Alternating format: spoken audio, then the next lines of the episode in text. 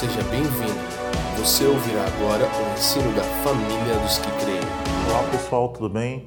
Aqui é o William da família dos que creem. É, nós vamos dar continuidade a essa série de estudo né, a, sobre a carta aos Filipenses e hoje nós vamos iniciar então o capítulo 3.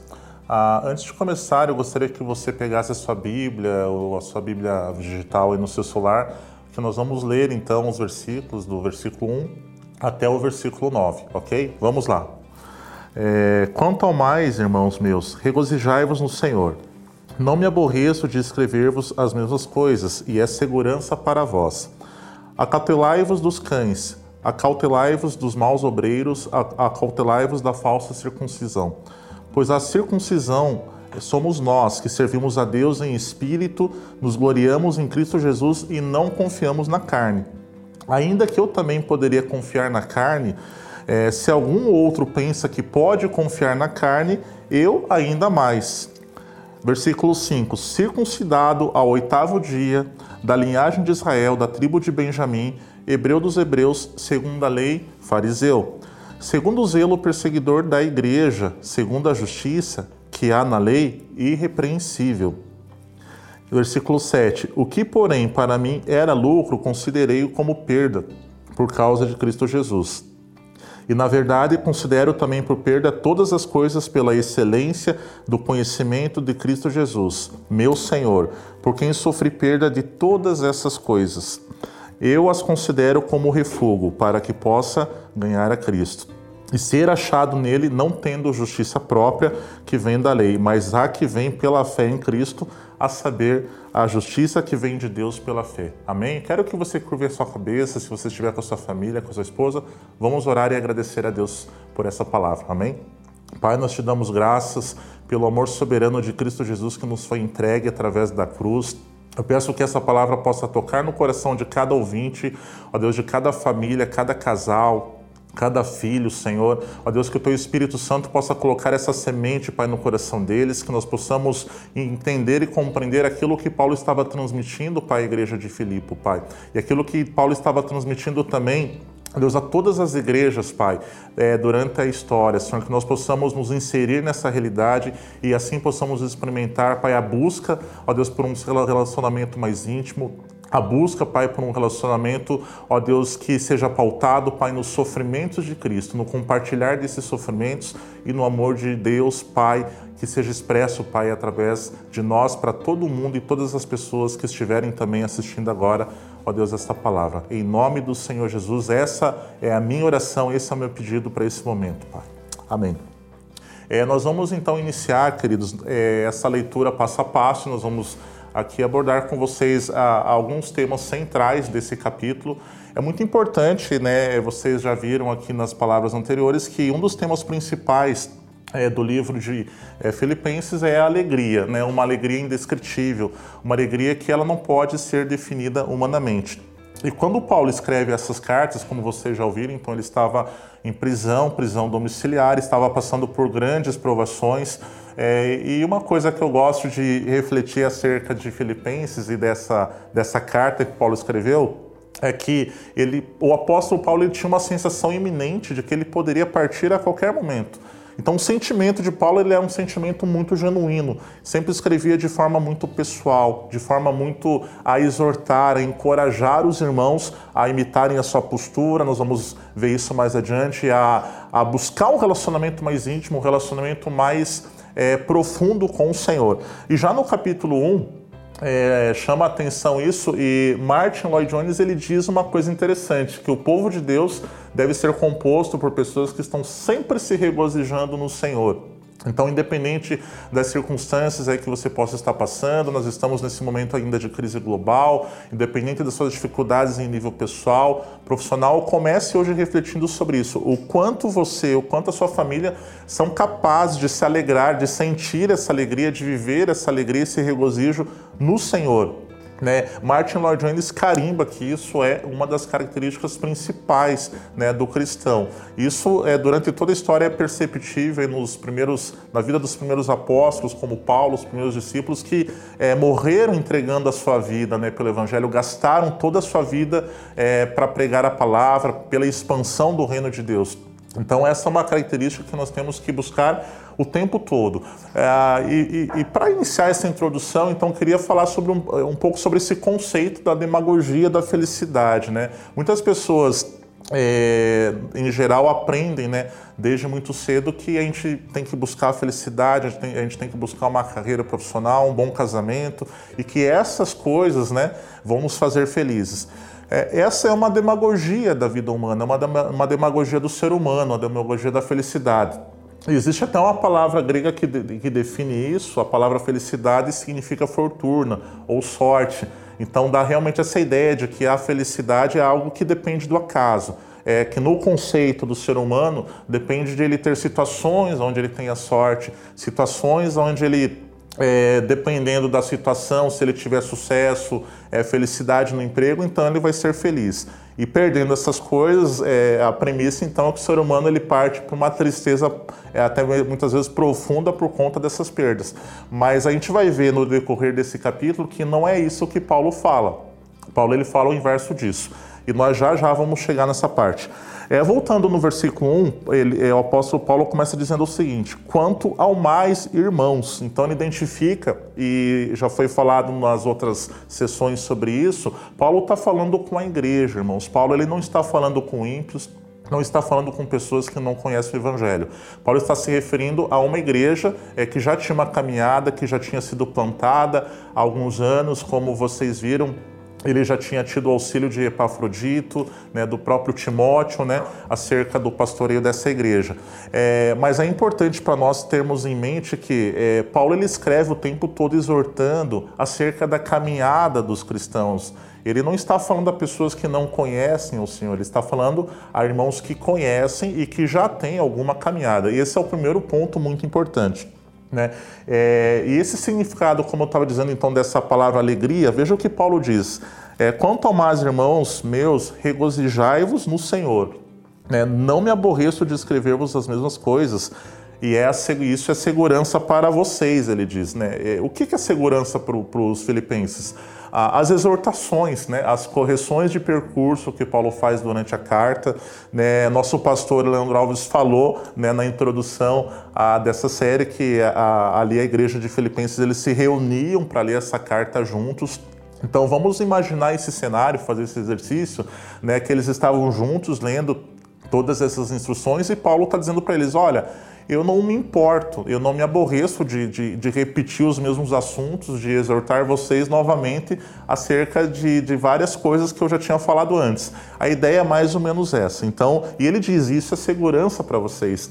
É, e uma coisa que é importante citar é que quando Paulo inicia dizendo quanto ao mais irmãos, eu não sei qual versão da Bíblia você está segurando agora, né, mas algumas Bíblias começam dizendo finalmente irmãos, além disso, além do mais, ou então. Então, a palavra utilizada aqui no grego é toloipon. E essa palavra significa exatamente que uma nova sessão na carta foi iniciada. Ou seja, Paulo ele, ele estava colocando esse finalmente, esse quanto ao mais, irmão, justamente para dar esse entendimento que ele iria, a partir do, de, dessa parte da carta, falar sobre outros assuntos e trazer algumas exortações, ok? No verso 2, eh, Paulo ele fala aos filipenses que eles devem é, buscar a, se acautelar né, a respeito dos cães. Quem são os cães? É, ele diz na sequência: cautelai-vos dos maus, dos maus obreiros, né, cautelai-vos da falsa circuncisão. Paulo está falando de um grupo de irmãos né, que insistia na circuncisão segundo a lei, segundo a lei mosaica. Então, ele está se referindo a um grupo de irmãos que é, não estava conseguindo é, discernir né, a, a, o evangelho da graça, é, pessoas que estavam indo contra esse evangelho e ele já começa exortando, ele começa primeiro dando uma ordem aos, aos filipenses que eles deveriam se regozijar, né, se alegrar no Senhor, e depois disso ele já pede para que eles tenham cautela em relação a falsas doutrinas que estão sendo é, espalhadas. E isso é muito interessante, porque é, nós vivemos dias onde é, existe também, né, igualmente como naquela época, isso não é característica somente dos dias de hoje, naquela época a igreja de Filipenses já tinha que lidar né, com essas falsas doutrinas e esses falsos mestres. E Paulo demonstrava uma preocupação muito genuína não era apenas uma grande preocupação no sentido de que ele sentia ansiedade, é, uma preocupação humana em relação àquelas pessoas. Tampouco também a gente não pode dizer que era apenas uma irritação do apóstolo Paulo. Paulo tinha um amor genuíno por aqueles irmãos e esse amor genuíno fazia com que ele, inclusive, né, nos versículos mais adiante, nós vamos dizer, é, ler que Paulo, inclusive, chorava né, por conta dessas realidades. Ele sentia dores por conta dessas falsas doutrinas que se espalhavam. Então, toda a revelação que Deus tinha dado a ele e a forma como ele entregava isso, o evangelho, pelos lugares aonde ele passava, né? lembrando aqui, como eu falei, que nesse momento Paulo estava preso, então ele estava recluso ele não tinha liberdade de ir lá até aqueles irmãos né, e fazer esse trabalho de discipulado, de pastoreio pessoalmente. Então tinha que ser tudo por carta e, e por isso ele aproveitava né, esses escritos para também fazer essa, essa exortação e esse encorajamento à igreja de Filipos, ok? No versículo 3, dando continuidade aqui, Paulo fala que é assim, pois a circuncisão né, somos nós, que servimos a Deus em espírito nos gloriamos em Cristo Jesus e não confiamos na carne. É muito importante a gente lembrar que na conversão de Paulo, então, é, quando ele traz é, a, essa realidade espiritual na sua escrita, ele, Paulo ele passou por todas essas etapas, né, de ser um judeu que cumpriu a lei com perfeição. E ele sabe do que ele está falando, então ele, ele está afirmando que a circuncisão é, naquele momento né, em que, após a conversão, após uma pessoa encontrar o Senhor, ser atraída pela soberania de Deus, então a circuncisão, a partir da conversão do crente, ela se torna no coração, ela se torna no espírito, e não aquela circuncisão que se fazia nas crianças, né, de cortar o prepúcio, e, e aquilo é como se fosse um, uma, digamos, uma pré-consagração daquela criança ao Senhor, ela estaria ali então cumprindo a lei de Deus, aquela família estaria separando e consagrando aquela criança a Deus. A partir da revelação que Paulo teve, ele teve um outro entendimento a respeito da circuncisão, que não seria mais ah, relevante a circuncisão na carne, mas sim aquela que acontece pelo corte da palavra no coração dos cristãos. Amém? Espero que vocês estejam acompanhando, né? Continue prestando bastante atenção. Ah, no versículo 4, então Paulo ele fala isso, olha, eu ainda, eu também poderia confiar na carne, né? É, se algum outro pensa que pode confiar na carne, eu muito mais. Paulo está dizendo, né, basicamente, aqueles irmãos que estavam lendo, e estava lembrando a eles que ele, né, é, o antigo Saulo, né, foi um mestre, um fariseu da lei, foi um perseguidor da igreja e ele cumpriu toda a lei é, com primazia, com muito zelo, é, com muito empenho. Então ele está dizendo, olha, se for para confiar na carne, é, eu tenho né, é, todos os critérios como ser humano, eu tenho é, todo esse histórico, toda essa experiência de fazer, de depositar minha confiança na carne também.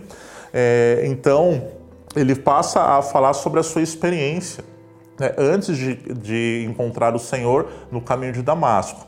Essa experiência que Paulo teve com o Senhor foi extremamente impactante. Né? Essa experiência levou ele a, a, abrir os seus olhos espirituais e a ter a revelação de quem era Jesus verdadeiramente. É, e antes de nós caminharmos e aprofundarmos um pouco mais isso, gostaria de ler o versículo 5 com vocês também, onde Paulo fala desse histórico e ele é muito importante que, que você tenha isso em mente né, e saiba é, é, quem era o apóstolo Paulo. Ele não era simplesmente um perseguidor da igreja, ele era alguém que é, é um religioso zeloso, é, próximo da perfeição humana. Ele descreve toda essa realidade a partir do versículo 5. Prestem atenção agora e vamos, vamos ler junto aí na sua Bíblia. Ele diz: circuncidado ao oitavo dia. Né? Então, a família de Paulo já cuidou de que ele cumprisse a lei de Moisés, levando ele exatamente no oitavo dia, que era o que a lei dizia que tinha que ser feito. Então, ele passou o primeiro passo, né, a família de Paulo, Paulo, ele cumpre já, a sua família cumpre, levando ele para circuncidar ali como menino no oitavo dia, né, ser consagrado ali, cumprir a lei já no oitavo dia. É, a segunda coisa que Paulo diz que ele era da linhagem de Israel. Então ele, é, Paulo ele está dizendo é, entre outras coisas, olha, eu venho de uma linhagem que é a linhagem que Deus amava, né? E, e, os judeus eles acreditavam e eles tinham essa herança, e realmente ela é uma herança bíblica até hoje, né? O quanto o Senhor amou o povo de Israel, o quanto ele levantou profetas, juízes, homens, né, segundo o seu coração, né, é, de Israel. É, e Paulo ele sabe de tudo isso, né, era um estudante é, exímio da Bíblia, então ele sabe que a sua família, é, que a linhagem dele é da linhagem de Israel, se identifica como um judeu. É, pensando ainda nisso, né, ele continua dizendo da tribo de Benjamim, né, como se não bastasse né, o que ele já tinha dito, ele ainda reafirma: olha, eu nasci, eu sou né, é, da tribo de Benjamim. É, hebreus dos hebreus, hebreu dos hebreus. Né, segunda lei, fariseu. Como eu falei, então Paulo se identifica como um estudioso, né? como alguém que tinha realmente a, per, a perpiscácia de, de estudar, de cumprir a lei, né? de fazer tudo o que a lei de Moisés dizia que precisava ser feito. Né? Além de ser um perseguidor da igreja, então, Paulo ele era um religioso, um religioso exímio, um religioso que chegava próximo a, a, da perfeição no sentido de cumprir tudo o que a lei dizia que tinha que ser feito, ok?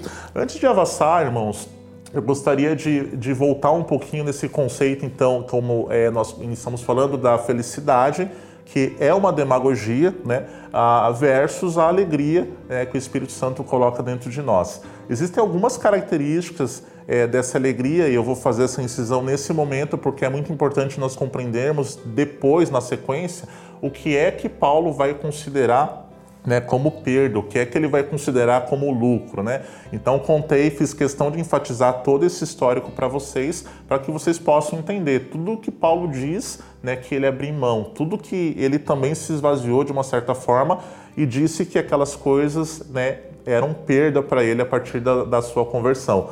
É, para ter isso em mente, né, e para desenvolver um pouco mais, alegria né, com que Paulo pede que a igreja de Filipos é, tenha, se regozije no Senhor, é importante é, caracterizar um pouco né, esse sentimento. Então, ela é uma alegria providenciada pelo Senhor. Isso é muito importante. É, não tem nada a ver com essa felicidade é, que é mais próxima de uma demagogia, como eu disse. É uma alegria que é dom de Deus. É uma dádiva que só Ele pode dar. Né? Isso está em Salmos 4, 7, se você quiser anotar aí para ler com a tua família depois. É, o salmista também diz né, que na presença do Senhor, por exemplo, a plenitude de alegria. Né? Então, Deus ele é um Deus que proporciona alegria. Deus ele é um Deus também alegre. Jesus era alegre. Né? É, Paulo falou isso também aos romanos, de uma certa forma parcial, quando ele diz que o reino de Deus não é nem comida, nem bebida, mas é justiça, paz e alegria. Alegria no Espírito Santo. Então, essa alegria ela tem algumas características que é, a origem e a fonte dela não, não vem de dentro do coração do homem. O homem, por mais bom, por mais zeloso que seja, ele não tem ah, o potencial e a capacidade de gerar essa alegria a partir do seu próprio coração. É uma outra característica que essa alegria também ela é protegida pelo Senhor.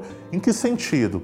No sentido de que quando Paulo exorta os filipenses, por exemplo, no capítulo 2, pedindo para que eles tivessem cuidado, né? E esse cuidado ele tem um significado, né? É, tem uma palavra grega também que traduzida diz que essa palavra cuidado significa é, ter e desenvolver um olhar mais aguçado o olhar, um discernimento mais profundo acerca das coisas ou das movimentações que acontecem à nossa volta, irmãos. Então, é muito importante né, que nós busquemos ter esse olhar aguçado, esse olhar sensível, né, é, estar realmente filtrando todas as coisas, como a palavra diz, que é tendo aquilo que é bom. Atualmente temos muitas e muitas teologias sendo espalhadas, multiplicadas, porém é muito importante que nós tenhamos como filtro exatamente o que Paulo está dizendo é, o nosso principal filtro é o cuidado, né? É nós desenvolvermos então esse discernimento no espírito acerca das coisas que realmente é, são do céu, são do reino, né? E são é, próprias ao Evangelho. E o Evangelho ele traz para nós uma simplicidade, uma alegria no Espírito Santo que tem a ver com a nossa salvação e com o desenvolvimento dessa salvação com temor e tremor, né? Como Paulo escreveu anteriormente no capítulo 2. Então essa alegria, ela também é protegida nesse sentido. Quando nós tomamos esse cuidado é, é, desenvolvemos, buscamos desenvolver no Senhor esse entendimento e essa compreensão para que justamente falsas doutrinas e falsos ensinos e enganos não entrem no nosso coração, é, é fazendo-nos cair, né, trazendo algum engodo para nossa alma e tirando por consequência essa alegria. Tá? É, a alegria é, uma das características também é que ela é pura nesse sentido.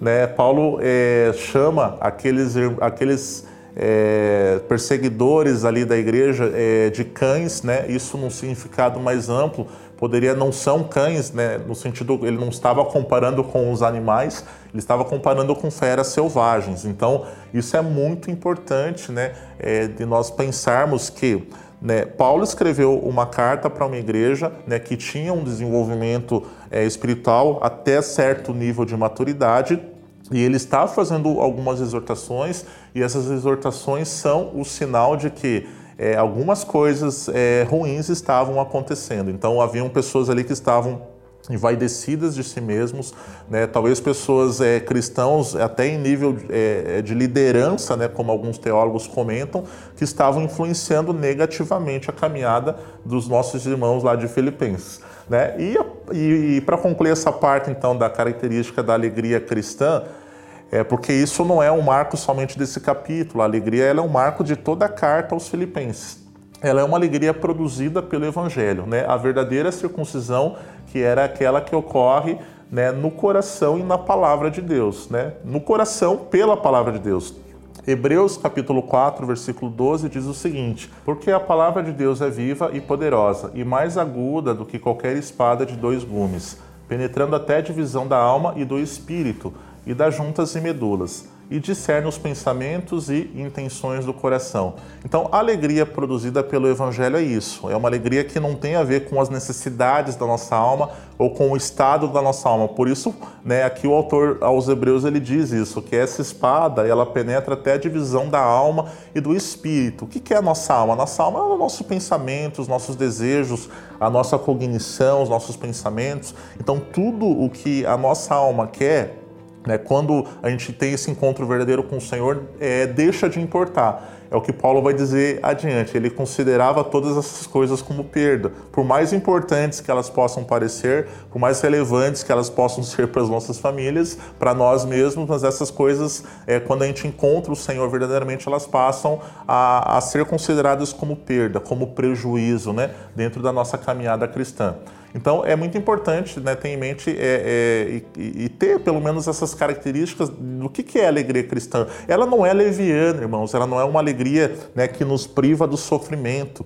Muito pelo contrário, ela é uma alegria que tem como é, natureza a própria personalidade divina, né? Porque o próprio Deus, como nós demos aqui indicação de alguns versículos que o próprio salmista falou, né, é, a própria palavra está recheada de outros versículos que indicam essa alegria do Senhor. Né? Agora, essa alegria, ela nem é leviana e ela também nem nos isenta né, de passar aí pelas privações e pelas privações. E só relembrando que Paulo fala tanto de alegria nesse, nessa carta, especificamente nesse capítulo aqui também, mas ele estava preso, como vocês sabem, então ele tem toda a autoridade de nos falar sobre isso, né? E nós estamos aqui transmitindo esses bons ensinamentos, ok? Ah, essa alegria torna a vida cristã mais atraente para as pessoas que não conhecem o Senhor, ela é um sinal de que nós estamos imitando o Senhor, né? Também é uma alegria reservada para aqueles que é, pertencem a um reino vindouro, então por isso ela não é baseada nessa era, não é baseada nessa terra, ela é baseada no reino que está por vir. Justamente por isso não é necessário ter uma motivação humana né, para sentir esse tipo de alegria. É claro que é muito bom e as buscas que nós fazemos pelos sonhos pessoais, né, pelos nossos, é, as nossas metas como família, não estou dizendo que elas são ruins, muito pelo contrário, elas são boas desde que é, nós as consideremos como perda, né? Por mais importante que elas sejam, por mais impactante que elas é, sejam para os nossos filhos, né? Mas nós devemos chegar a um nível de maturidade de considerar essas coisas como perda diante do Senhor, ok? É, voltando novamente aqui, ali por volta do versículo 4, 5 e 6, que nós já lemos, quando Paulo fala de todo o seu histórico, Então, é muito importante né, a gente lembrar e, e, ter isso sempre em mente, como eu falei antes. Paulo não apenas era um perseguidor, Paulo foi uma criança circuncidada no oitavo dia, Paulo era alguém que é, é, ali reforçou a sua nacionalidade, a sua linhagem, né, a, a, sua criação, seu padrão de conduta, que era impressionante para muitos, né, um padrão de conduta muito alto na religião, a sua sinceridade e a sua moralidade. Esses são alguns aspectos que eu cito, né? Se você quiser anotar aí, né? a, a circuncisão ao oitavo dia, a nacionalidade, a linhagem de Paulo, né? Essa criação impressionante, um padrão de conduta, né? A sinceridade e a moralidade. Todos essas, esses fatores foram fatores dos quais depois ele diz que considera como esterco. Nós já vamos avançar até chegar lá. Ok, irmãos? É, então, tendo isso em mente, é, no versículo 7, né, é, Paulo queria também dizer exatamente que as coisas que eram consideradas como ganho, toda essa lista que eu acabei de compartilhar com vocês, né, é, reputei-as como perda por Cristo. Então, aqui a gente chega num ponto né, em que Paulo começa a falar do seu amor, né, do impacto que, que isso teve na vida dele. É, toda a conversão deve gerar no cristão é, um antes e um depois. Se você não tem, amado, é, um antes e um depois de Cristo na tua vida, é hora de parar, né, orar, refletir, né, é, suplicar ao Senhor por misericórdia, suplicar ao Senhor por um encontro que seja realmente verdadeiro com Ele, para que você saiba do que Paulo está falando. Né? Esse encontro ele mudou a vida de Paulo para sempre. Não foi um encontro comum, não foi algo é, apenas uma experiência emocional. E eu queria até ler com vocês né, em Atos né, capítulo 9, do verso 3 ao 6. É, quando Paulo ele encontrou, quando o Senhor encontrou Paulo no caminho a, de Damasco. A palavra diz o seguinte: Enquanto ele viajava ao aproximar-se de Damasco, repentinamente brilhou uma luz do céu ao seu redor, né? E ele, no caso Saulo, caindo em terra, ouviu uma voz que lhe dizia: Saulo, Saulo, por que tu me persegues? E ele disse: Quem és tu? Senhor? E disse o Senhor: Eu sou Jesus, a quem tu persegues. Dura para te chutar contra os aguilhões. E ele, tremendo e atônito, disse: Senhor, o que queres que eu faça? Disse-lhe o Senhor: Levanta-te e entra na cidade, e lá será dito o que tu deves fazer. Então é importante a gente é, passar né, por esse texto onde cita a conversão de Paulo para nós entendermos o que Paulo está tentando transmitir aos irmãos filipenses. Né? Como nós vimos aqui no versículo 7, então, é, tudo aquilo que era, que era lucro, toda a, aquela lista de coisas que nós dissemos aqui que Paulo era, tudo aquilo no momento da conversão de, de Paulo, de Saulo, né, é, onde ele passa a ser chamado de Paulo, é, tudo aquilo cai por terra. Né? Então Paulo ele abre mão de todo aquele histórico, ele passa a abrir mão é, de toda aquela fama que ele tinha, e a fama que Paulo tinha, como eu falei, não era apenas de perseguidor, ele era visto como exímio religioso, e ele passa a ter uma fama diferente. Ele abre mão, a sua vida é profundamente transformada pelo Evangelho e por esse encontro que Jesus né, teve com ele. É, no versículo 8, é, nós vemos o seguinte: é, e na verdade considero também por perda todas estas coisas pela excelência do conhecimento de Cristo Jesus. Então, Paulo está dizendo que conhecer Cristo é, era algo excelente, foi algo excelente, foi a melhor notícia né, que, que Paulo poderia ter tido na sua vida, foi a melhor coisa, é, a, a, o melhor evento que aconteceu na vida de Paulo. E ele fala que ele considera né, tudo que ele tinha como status, tudo que ele tinha como ganho, né, é, Paulo ele faz uma inversão na sua vida. Ele, ele, ele deixa de ser grande e se torna pequeno. Ele deixa de ser uma das maiores figuras da sua época aos olhos né, da sua comunidade e passa a ser uma das menores figuras né, na, na sua comunidade. É, ele abre mão de todas essas coisas, então, pela excelência do conhecimento de Cristo Jesus, quem ele chama de meu Senhor. Né, por quem sofri a perda de todas essas coisas, eu as considero como refúgio para que possa ganhar a Cristo. Né? Isso é, eu poderia dizer, né, compartilhar com vocês uma ideia que eu tive durante essa semana, lendo, estudando né, esse, esse capítulo, é uma temática do reino, né, como se fosse a partir do momento da conversão, tudo aquilo que você tem, né, numa, se você fosse organizar uma planilha, por exemplo, tudo aquilo que você tem numa coluna de, de ativos, é, de receitas, de ganhos, né, depois da conversão passa a ser perda, passa a ser prejuízo para a nossa vida humanamente falando. É, é óbvio né, que Paulo ele tinha uma maturidade espiritual a qual ele estava chamando os filipenses né, para é, irem próximos então dessa realidade a qual ele já estava experimentando. Não quer dizer que você que está assistindo tenha que é, sair amanhã de manhã ou amanhã de tarde, amanhã de noite, não sei que horas você está vendo esse vídeo, é, sair entregando todas as coisas, vendendo as suas coisas. Não, não, não é isso que nós estamos dizendo. É, Paulo está chamando a igreja de Filipos para uma responsabilidade e um nível de maturidade maior no qual eles tenham a consciência de que a salvação ela é tão impactante, ou ela deveria ser para eles também tão impactante como foi para Paulo, no sentido de que eles abram mão naturalmente das outras coisas. E, e, Paulo traz eles para essa realidade de que naturalmente vai haver perseguição, naturalmente vai haver sofrimento, né, à medida em que há esse crescimento espiritual, né? É, então é muito importante quando ele diz que, é, que pelo Senhor, a quem ele diz meu Senhor, ele sofreu essas perdas de todas essas coisas.